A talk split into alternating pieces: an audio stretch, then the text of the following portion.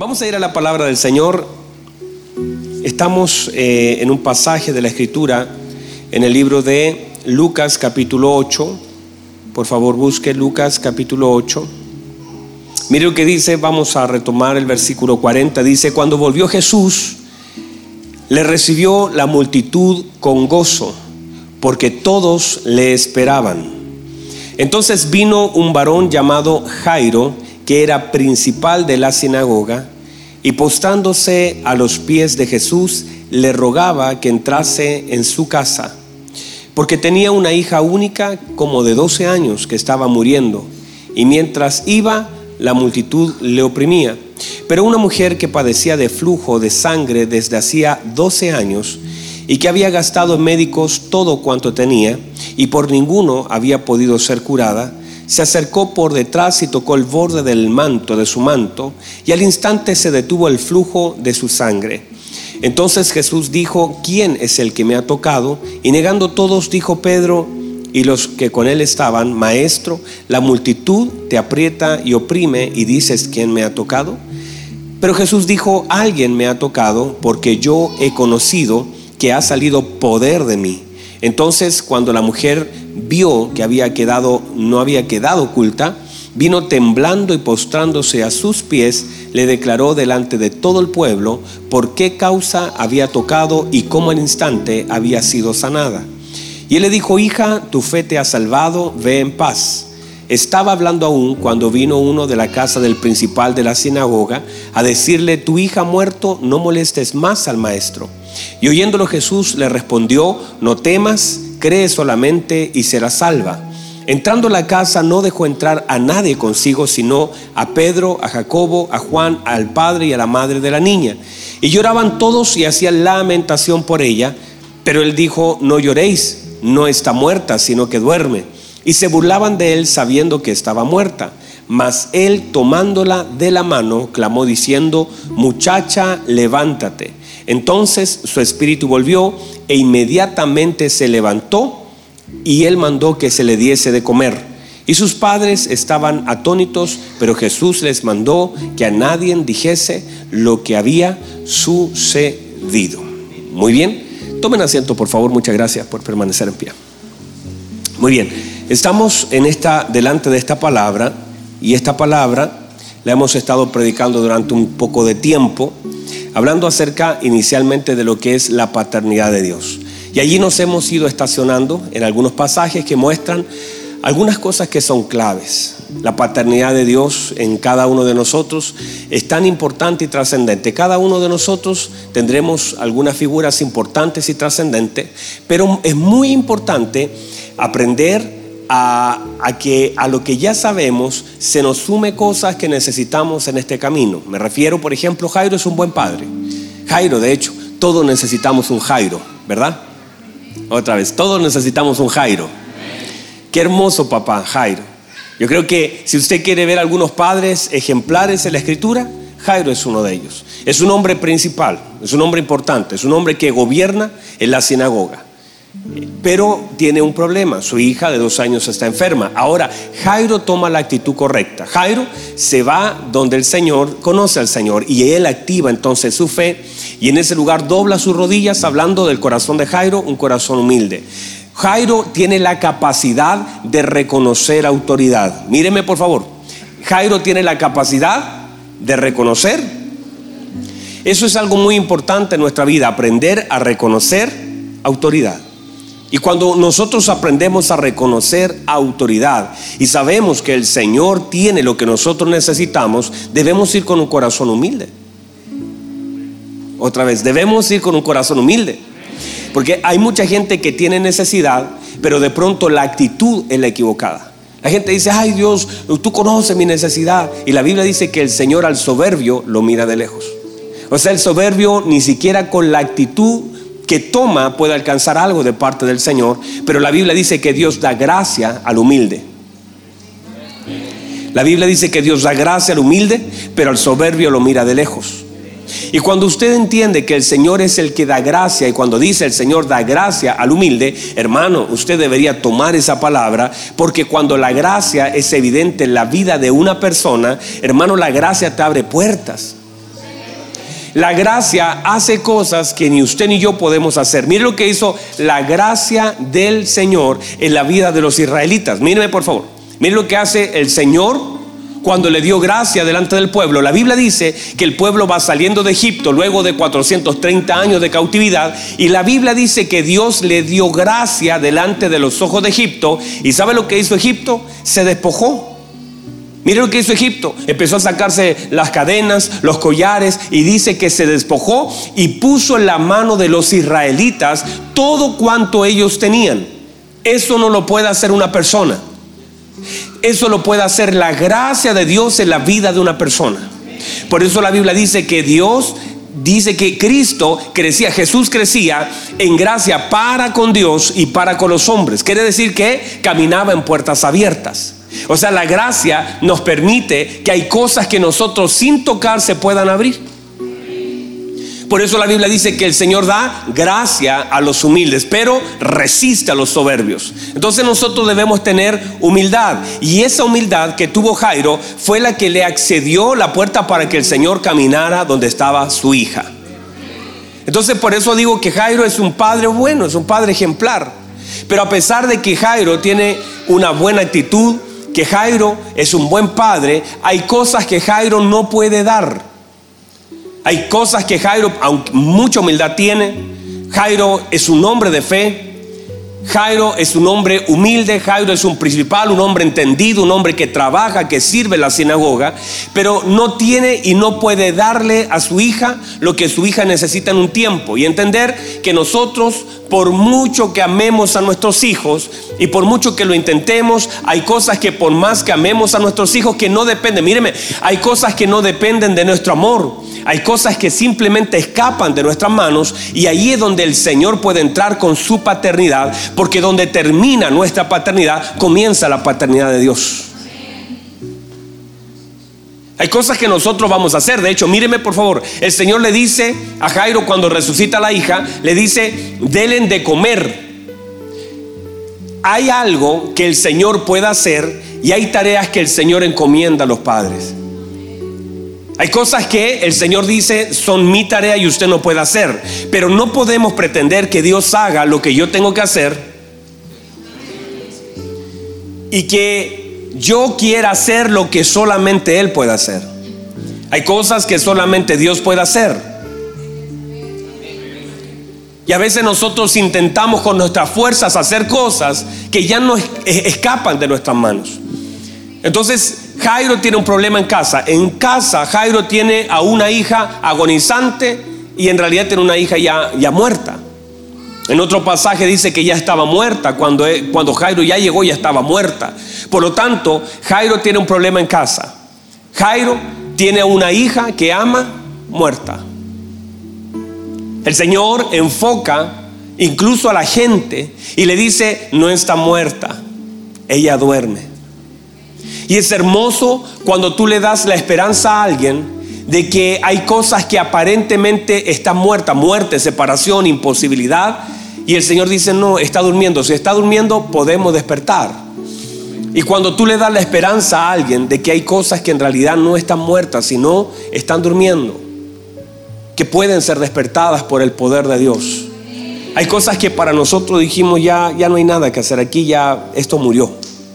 Pero Dios tiene cosas tan hermosas que a veces escapan de nuestra realidad, que uno puede mirar y decir, Dios todavía puede meter su mano y hacer algo donde mi mano ya no puede hacer nada. O sea, Dios puede hacer algo donde a veces nosotros ya no podemos hacer nada. Y ahí uno puede ver el amor, la fidelidad, la gracia del Señor.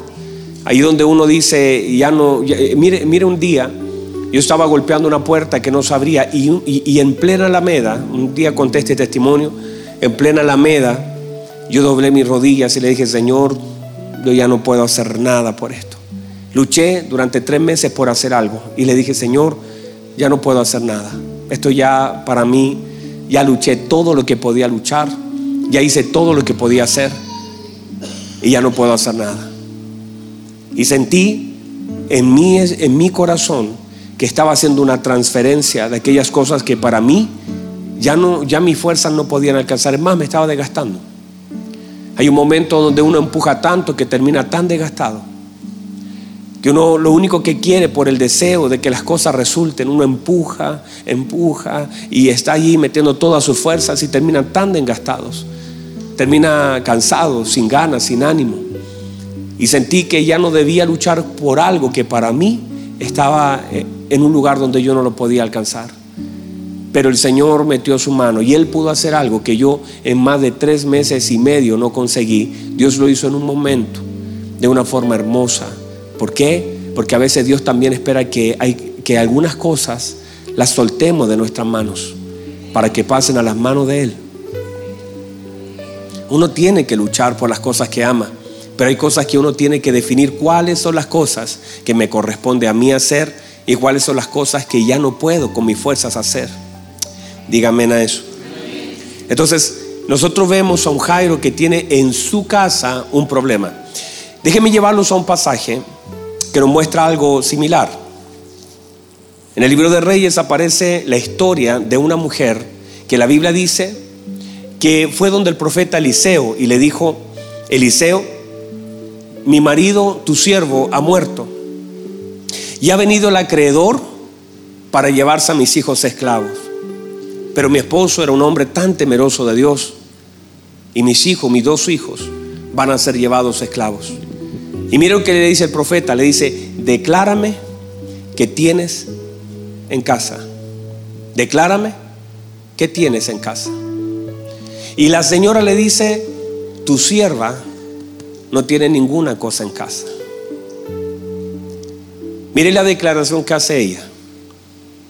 Yo no tengo nada en casa.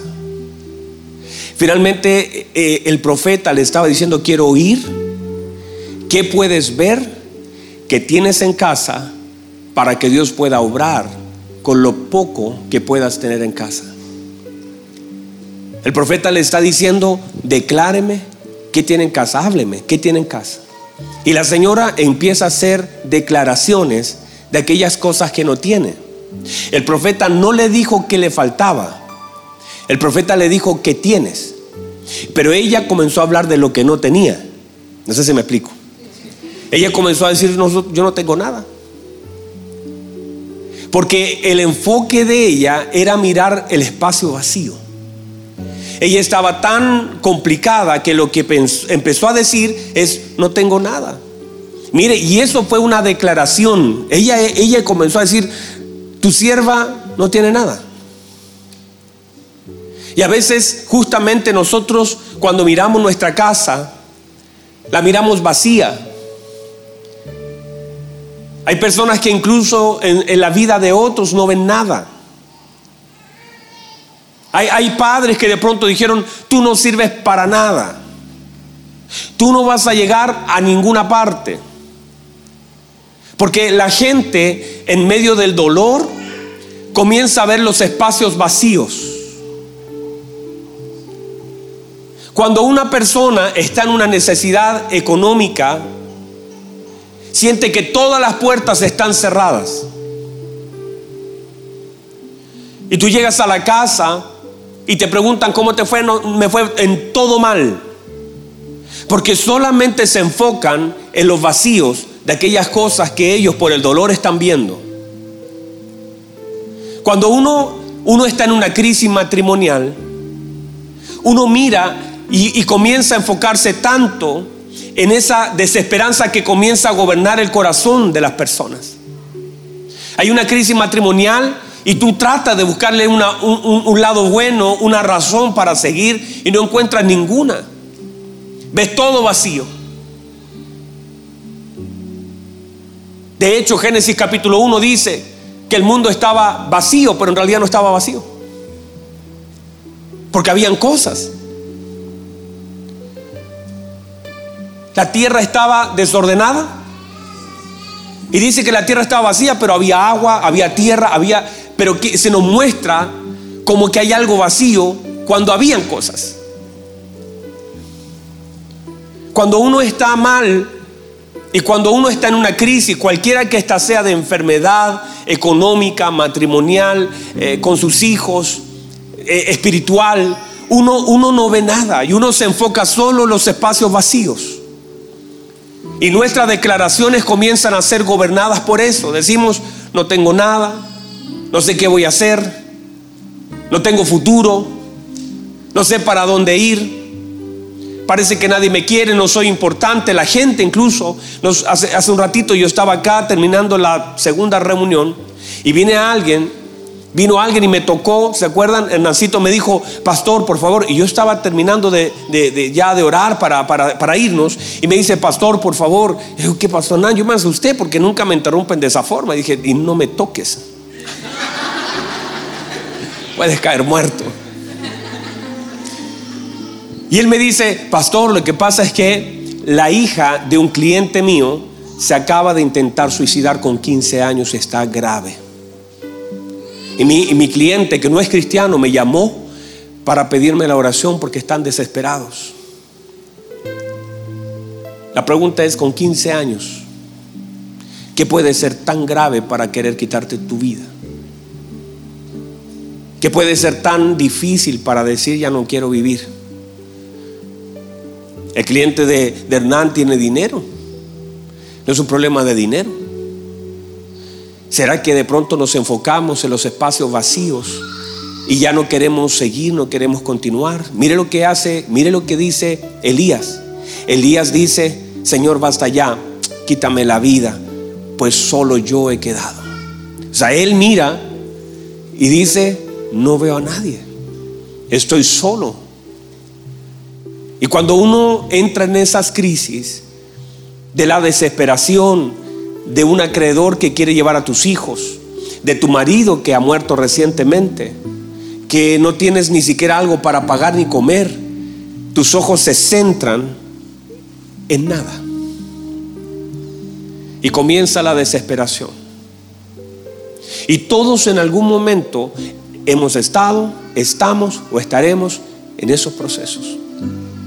Procesos que finalmente comienzan a dañar tanto el corazón. Madres que de pronto miran a sus hijos y sienten solo vacío en su corazón. El profeta le dice, declárame que tienes en casa. Ella con el dolor dice, no tengo nada. Y de pronto sí, por alguna cosa del Señor dice, ay no, mira, sí tengo algo, pero, pero ese algo para ella, ¿por qué? Porque la pregunta del profeta Quizás ella la dimensionó en que le estaba preguntando de cosas muy trascendentes o importantes o grandes. Y ella dice, bueno, tengo, la verdad es que no sé si servirá mucho, pero, pero yo tengo una pequeña vasija llena de aceite, pero es una, una vasija. Y el Señor dijo a través del profeta, eso es, quiero que te enfoques en las cosas que tienes. No quiero que te enfoques en las cosas que faltan. Porque nosotros muchas veces cuando estamos desenfocados, desalineados, heridos, comenzamos a mirar las cosas que nos faltan y no miramos las cosas que tenemos.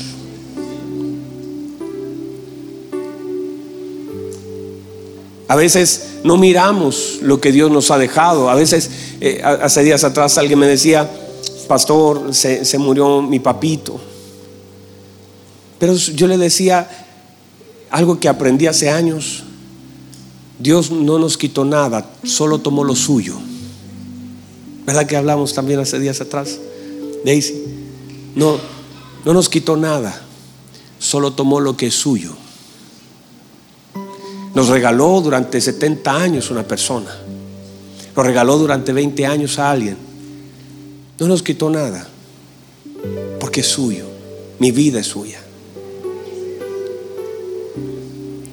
Y comenzamos a entrar en un dolor tan profundo y no miramos todo lo que nos ha dejado, todo lo que tenemos. Porque cuando estamos en esa desesperación, miramos los espacios vacíos y no miramos esa vasija de aceite que Dios puede usar para cambiar la historia de las cosas que vivimos.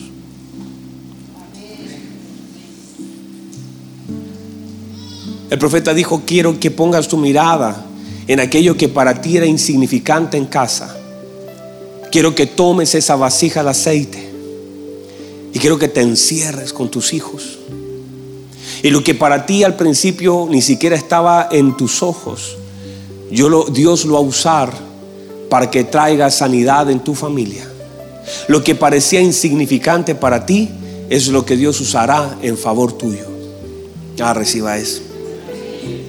Lo que parecía insignificante para nosotros, Dios lo puede usar en favor nuestro. Y mire lo que, mire, lo que dice estas cosas del Señor que son extrañas, porque mire, mire lo que dice esta señora. Ella dice, mi marido murió y vino el acreedor al que le debíamos, ha venido a cobrar. Está bien eso.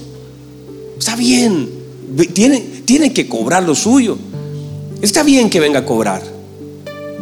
Pero mire la, la tarea que le da el profeta. Le dice, lo que vamos a hacer es que vas a pedir prestada. Y ella le queda mirando como, vengo con un rollo de prestamista y ahora me está diciendo que pida prestada vasija. Voy a quedar más endeudada de ahora no solamente con el acreedor, sino que con cada una de las vecinas y vecinos alrededor. Le dijo, consigue vasijas vacías de tus vecinos. Y no pocas. Alguien me, alguien me lo soltó ahí. Ahí está, gracias, mija.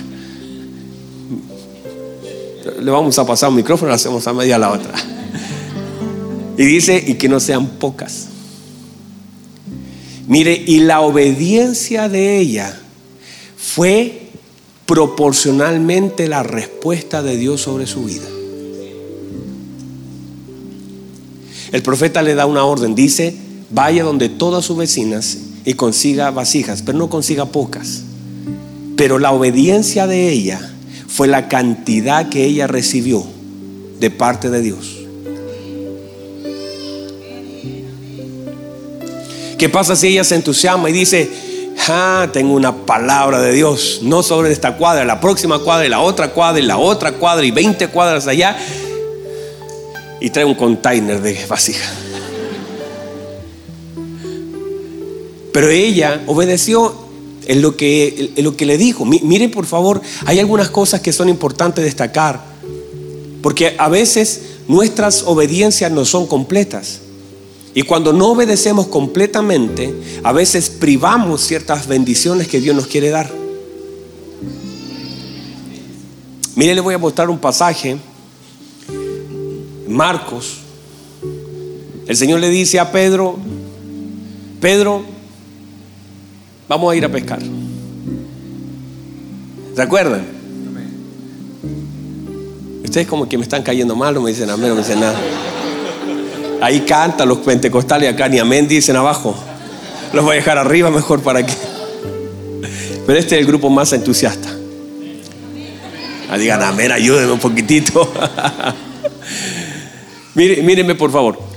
El Señor le dice, Pedro, boga mar adentro y vamos a pescar. ¿Y Pedro qué le dice? Le dice, Señor, hemos estado toda la noche pescando y mire, estamos cansados. Y, y pero Pedro dice más, mire, mire lo que dice, mire, mire, me está mirando. Voy a subir aquí para que me vea bien. Míreme, mire lo que dice.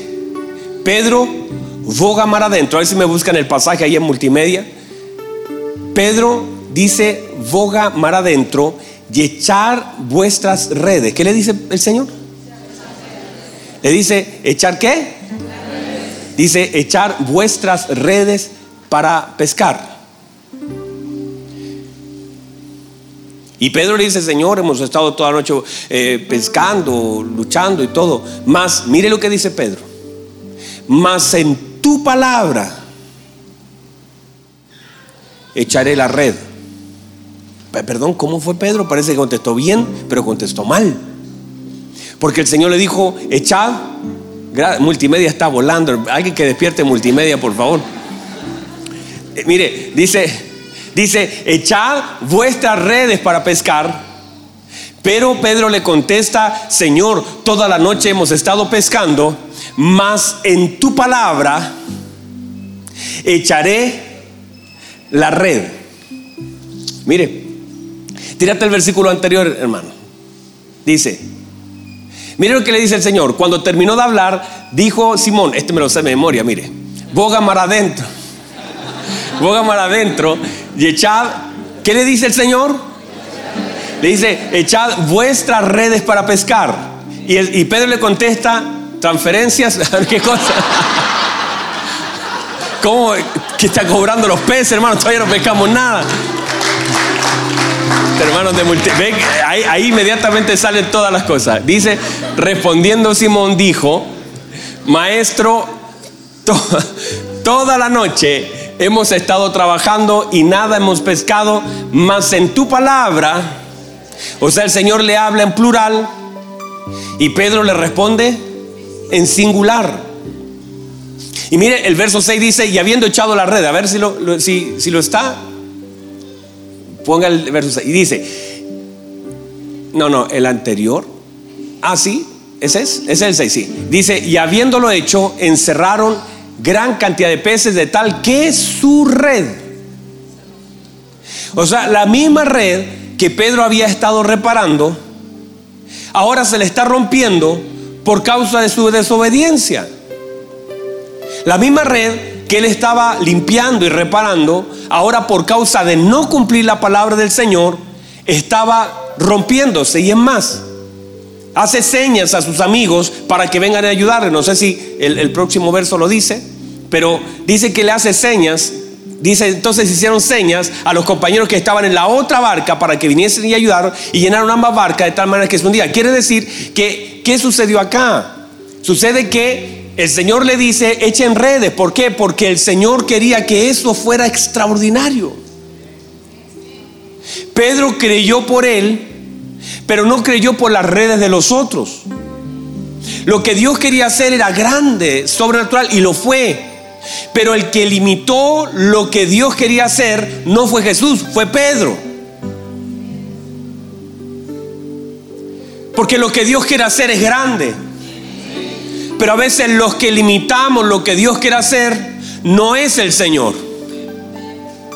Somos nosotros los que estamos limitando lo que Dios quiere hacer en nuestra vida, en nuestra casa, en nuestra salud, en el ministerio, en el matrimonio, no es el Señor.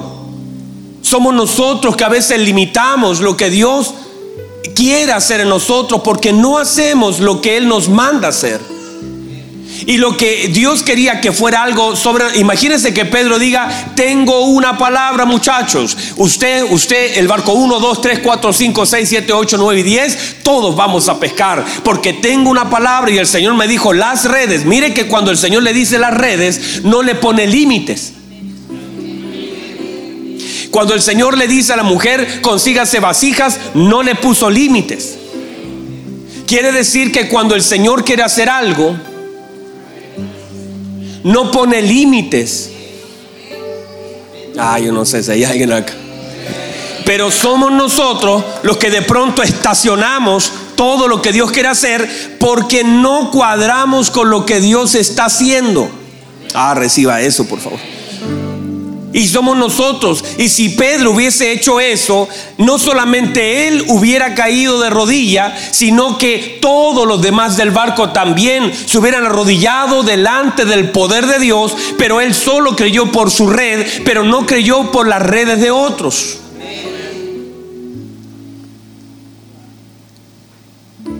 Si esa mujer en vez de pedir solamente vasijas a sus compañeras vecinas, hubiera ido a 20 cuadras de distancia porque tenía una palabra, no solamente hubiese alcanzado para ella, sino que también va donde la vecina a decirle, vecina, mire, el Señor me ha bendecido tanto que no alcanza solo para mí, quiero también pagar tu deuda y quiero pagar tu deuda y quiero ayudarte y quiero bendecirte porque tengo tanto en abundancia. Pero la Biblia dice que cuando se terminó la última vasija también cesó el aceite. Porque hay cosas que se abren por tiempo. Ah, reciba eso. Hay cosas que se abren por tiempo, por ciclos. Y cuando se cierra ya no puedes volver a tenerlo. Por eso algunos de ustedes dicen, hay una temporada cuando trabajé y me fue tan bien y parece que la cosa y podía y no la aprovechaste. Ese era el momento, la puerta se abrió, tenías que comenzar a pasar, tenías que creerle a Dios por ti, por tu amigo, por tu hermano, por tus compañeros. Cuando el Señor suelta una palabra, la palabra tiene el poder de sostenerte pero somos nosotros los que a veces limitamos lo que Dios quiere hacer. Cuando el Señor dice, cree tú y serás salvo tú y toda tu casa. Abraham, en ti serán benditas todas las familias de la tierra. Hay familias que tú no vas a conocer, pero ellas serán benditas porque te van a conocer a ti. Entiéndase que nosotros tenemos una bendición de Dios para bendecir familias sobre la tierra. Aleluya. Hay cosas, yo no sé si usted lo está recibiendo. Pero hay cosas por causa de lo que el Señor quiere hacer que nosotros no nos podemos limitar. Y con una palabra es suficiente para cambiar tu historia. Pero a veces estamos tan enfocados y nos desenfocamos de las cosas realmente importantes. No somos, míreme, no somos precisos. No somos exactos. No somos cuidadosos. No atendemos con claridad lo que Dios está hablando. No miramos con atención la palabra. No tomamos el consejo de Dios, sino que tomamos aquellas cosas que nosotros creemos. Y eso finalmente, a pesar de que parece que sí, no lo es todo. Porque estamos limitando lo que Dios quiere hacer. Porque estamos limitando lo que Dios de verdad nos quiere dar. Y cuando hablo de eso, por favor, no me lo vaya a encasillar en el tema económico. Ah, el pastor está hablando. No, no, no, aunque salió ahí la cuenta, pero no es no estoy hablando de plata, estoy hablando de vida. Porque el dinero no tiene nada que ver con este mensaje. Estoy hablando de lo que Dios quiere hacer en nuestra casa. De cuánto Dios quiere bendecir mi familia, y la bendición de Dios, la Biblia establece con claridad, es la que enriquece y no añade tristeza con ella. Pero cuando dice enriquece, no está hablando de dinero, porque riquezas en la Biblia no es plata. Riquezas en la Biblia tiene que ver con todo lo de Cristo, con todos los dones, con toda la unción, con toda la gracia. Esas son las riquezas en la Escritura. Y todo eso el Señor lo quiere dar abundantemente en nuestra casa, pero a veces nos conformamos con poco. A veces limitamos lo que Dios quiere hacer y decimos, bueno, estamos aquí bien, pero si te metes un poquito más adentro, si estás dispuesto a meter no solamente tu red, sino también llevar a tus hijos, si no solamente eres tú, sino que involucras tu familia, si no, no solamente estás diciendo, bueno, voy a ir a la iglesia, no, no es ir a la iglesia, es que vamos a buscar a Dios con todo nuestro corazón, es que vamos a doblar nuestras rodillas, vamos a inclinar nuestro corazón, vamos a levantar nuestras manos y vamos a buscar a Dios con todo nuestro corazón. Y la Biblia dice, y me buscaréis y me hallaréis porque me buscaréis de todo vuestro corazón. Y quiero decir, no es que nosotros podamos encontrar a un Dios tan grande, tan eterno, es que Él se deja encontrar cuando le buscamos de todo corazón. Él se aparece en medio de lo que hacemos. Mientras tú le estás cantando, le estás adorando, Él quiere darnos sin medida, pero nosotros somos los que frenamos, somos nosotros los que estacionamos, somos nosotros los que nos conformamos, somos nosotros los que decimos ya es suficiente, pero Dios quiere seguirnos dando lo que hemos recibido. Esto va de gloria en gloria y de poder en poder. Quiere decir que no es el final, lo que estamos viviendo es el principio de algo nuevo que Dios quiere hacer, pero no tenemos que limitarnos, tenemos que ir más allá. Yo quiero conocer más de Cristo, esto no es todo para mí, yo quiero ir más profundo, yo quiero caminar en caminos donde Él quiere llevarme, yo quiero estar en su presencia, quiero conocer, quiero ir al Padre, quiero sentir su presencia, quiero caminar con Él. Y sé que no solo yo, en la medida que me meta yo, mis hijos también van a caminar conmigo. Y mis hijos llegarán mucho más lejos de lo que yo llegué. Y ellos en casa verán la gloria de Dios. Ah, yo no sé si alguien puede recibir eso. Aleluya.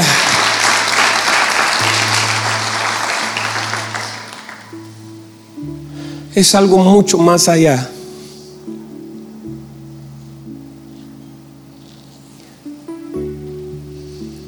Que hay que identificar y caminar con el Señor. Jairo después de que caminó con el Señor algo cambió en él.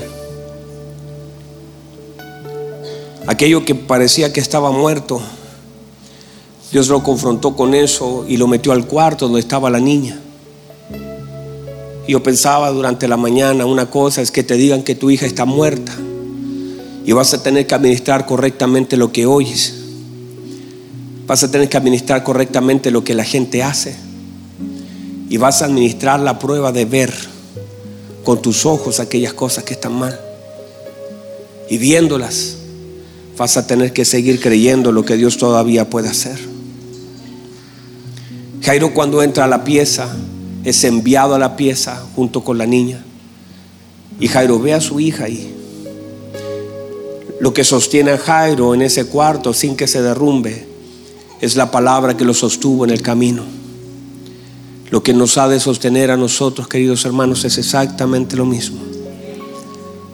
Una palabra que recibamos. Cuando tú mires de frente las cosas, cuando veas una boleta de frente, cuando veas una demanda de frente, digas, yo todavía creo que Dios puede hacer algo. Y es sostener la fe en nuestro camino, porque todos seremos desafiados a eso. Pero no tienes que limitar lo que Dios puede hacer, ni por tu experiencia, ni porque alguien te dijo, ni por lo que escuchas, ni por lo que ves, sino que la fe no funciona con esto. La fe funciona creyendo. Lo que no se ve es pues la fe, la certeza de lo que se espera y la convicción de lo que no se ve. Quiere decir que la fe no depende de las cosas que tú ves ni de las que yo veo. La fe depende de aquello que Dios ha sembrado para que tú lo puedas creer. Y que viendo algo que es completamente distinto a lo que tú quisieras ver, todavía sigas creyendo que Dios lo puede hacer. Ah, lo puede recibir. Y una de las cosas, y quiero cerrar con esto porque estamos en la hora. Ah, ¿Pueden recibir la palabra? Estamos en el mes 12 y voy a cerrar este mensaje de Jairo así. Estamos en el mes 12. Y la Biblia establece que hay mayor gloria en cerrar algo que en abrir algo. El Espíritu Santo anoche, mientras estaba en oración, le dije, Señor, voy a entrar a este nuevo tiempo orando. Era las 12 de la noche y comencé a adorar al Señor, comencé a orar. Era las 4 de la mañana y seguía en ese tiempo de oración con el Señor. Porque yo dije, entendí, dije, este es un nuevo tiempo. Estamos cerrando este año, en este mes, y hoy, Señor, es el primer día de la semana y el primer día de un nuevo mes. Y cuando yo veo eso, veo una oportunidad de Dios, porque la Biblia dice que Pablo y Sila estaban a la hora, a las 12 de la noche, cerrando un mal día, un terrible día. Pero ellos cerraron adorando, orando al Señor. Y yo pensaba que ese reflejo de ese día es el reflejo de este año. Para muchos, un año terrible. Estamos cerrando el último mes aquí en nuestro país, usted sabe, con cosas que nunca habíamos vivido. Pero yo pensaba y decía, lo vamos a terminar adorando, dándole gracias. Y voy a comenzar este primer mes y salí del mes de noviembre y pasé al mes de diciembre adorando al Señor. Y yo dije, quiero sostenerme en adoración, Señor. Durante este mes quiero sostenerme en adoración. Y voy a terminar estos 31 días dándote lo mejor de mí. Y voy a cerrar bien lo que quizás comenzó mal. Y voy a pasar al año 2020 en adoración. 20, 20, ustedes saben lo que es eso, ¿verdad? 20, 20 cuando usted le dice, el médico le dice 20-20, es que tiene una visión plena, completa, absoluta y perfecta. yo dije, el 20-20 tenemos que ver las cosas con claridad. Lo que no vimos el 19, los tenemos que ver el 20. Y vamos a cerrar y hay cosas en nuestra vida que han de ser sacudidas, por supuesto. Porque Dios comienza a sacudir algunas cosas en nuestra vida. Hay gente que ha de salir, hay gente que ha de entrar. Vamos a tener que administrar nuestra vida, vamos a tener que administrar lo que oímos. Jairo, Jairo, no te detengas por lo que la gente dice. Jairo, cree, sigue caminando. Y cuando llega ya, ahora no solamente lo que oye, sino aquello que percibe en el ambiente, dolor, aflicción Jairo, no te vayas a detener por las cosas que estás percibiendo de lo que la gente hace. Jairo, sigue al cuarto. Entra. Y cuando entra al cuarto, ve a su hija. A la misma que vio antes de salir y por la cual fue a pedir oración, vio a su hija tirada allí. Y todavía la misma palabra que lo sostuvo en el camino, también lo sostuvo en el cuarto. La misma palabra que el Señor te dio en el camino te dará la fuerza para sostenerte en el peor momento. Una cosa es que te digan que tu hija murió y otra cosa es que tú las veas allí. Una cosa es que tú digas, bueno, la cosa está difícil y otra cosa es que veas que ya no hay salida, que estás en un cuarto y estás encerrado, que, que te gustaría salir corriendo, no estar allí. Pero Jairo nunca se separó del Señor.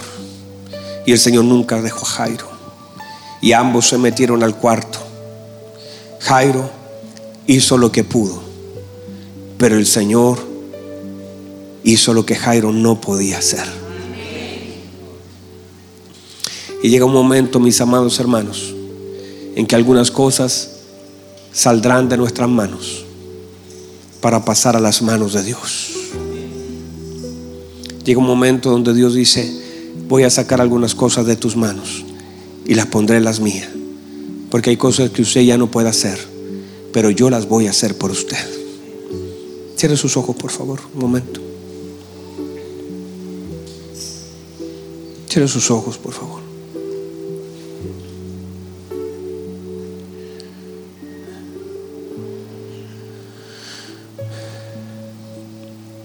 ¿Cómo vas a cerrar este año?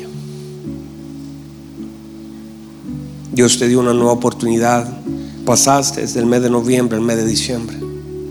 Dios te abrió un nuevo tiempo llamado diciembre. El mes de gobierno, el mes que se cierra todo este año. ¿Cómo vas a llegar al 12? Yo decidí llegar en adoración.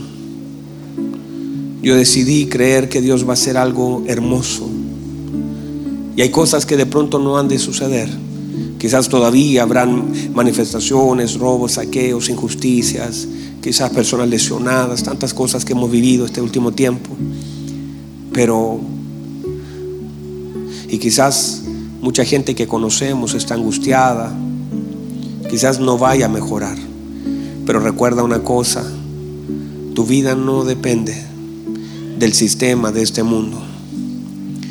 Tu vida no depende de lo que pasa aquí. Tu vida depende de lo que Dios ha dicho que hará contigo. Abacub lo entendió claro y dijo, aunque la higuera no florezca ni la vida haya fruto, aunque no hayan vacas en los corrales, yo con todo me alegraré, me gozaré en el Dios de mi salvación. Abacub está hablando en otras dimensiones, como Santiago, diciendo, hermanos, tener por sumo gozo cuando os diversas pruebas es porque ellos conocen algo que tal vez nosotros no conocimos. Saben algo de Dios que nosotros no sabemos.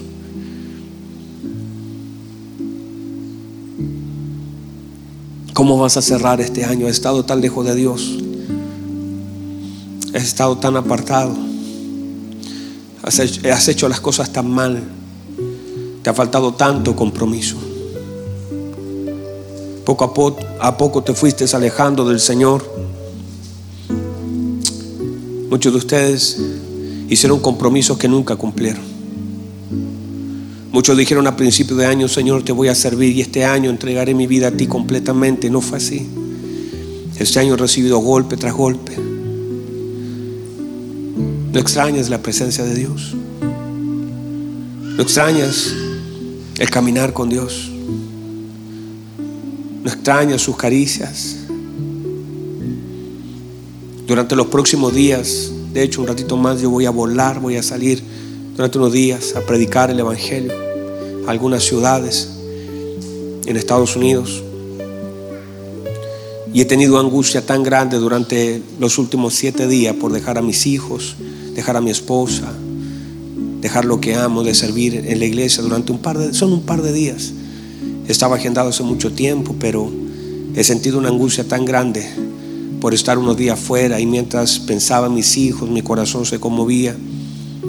Tal vez lo puedo ver por, por el teléfono, tal vez puedo hablar con ellos a través de un computador, pero no los puedo tocar. Les puedo hablar, pero no los puedo tocar.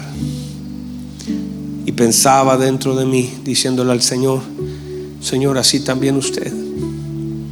A veces le habla a sus hijos pero a veces sus hijos no se acercan para que usted los toque. Qué dolor tan profundo debe sentir el Señor al sentir algunos hijos tan lejos de Él. Y qué gozo tan grande. El Padre del Hijo pródigo representa esa escena.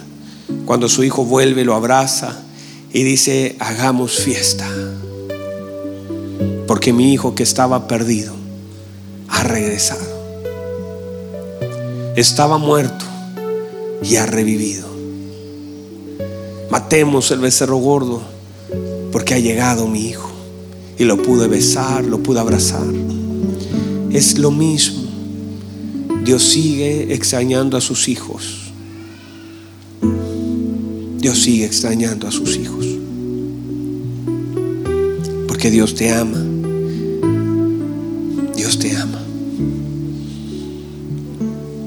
Y tal vez a veces lo olvidamos, pero te lo voy a recordar. Dios te ama. Aleluya. Dios te ama mucho. Y Dios quiere tocarte, quiere abrazarte. Y estás aquí por esa razón. Porque Dios te ama. Y quiere abrazarte como nadie te abrazó. Y quiere que sienta, Él quiere, Él quiere que tú sientas su presencia. Moisés dijo, Señor, si tu presencia no ha de ir conmigo, no me saque de aquí. No quiero ir al desierto sin tu presencia. El día jueves ocurrió algo tan hermoso. Un jovencito que estaba en la reunión, yo lo fui a saludar ahí atrás en la sala de consolidación. Y me dijo, pastor, ¿puedo hacerle una pregunta? Le dije, claro que sí. Estaba llorando en la sala de consolidación y me dice, pastor, toda la gente siente lo mismo que yo estoy sintiendo ahora. Pastor, siento algo aquí en mi corazón. Pastor, yo nunca había entrado a una iglesia. Pero del momento que entré comencé a sentir algo y ganas de llorar, ganas de gritar, ganas de... Siento algo aquí en mi corazón, pastor. Toda la gente siente eso. Porque yo nunca lo había sentido. Es el Espíritu Santo que anhela fervientemente a sus hijos. Es el Padre que quiere abrazarnos que quiere que te enfoques en las cosas que Él tiene y que te ha dado y no en aquellas cosas que faltan. Porque a veces reclamando por lo que no tenemos, olvidamos todo lo que Él nos ha dado. Y en Cristo nos dio todo.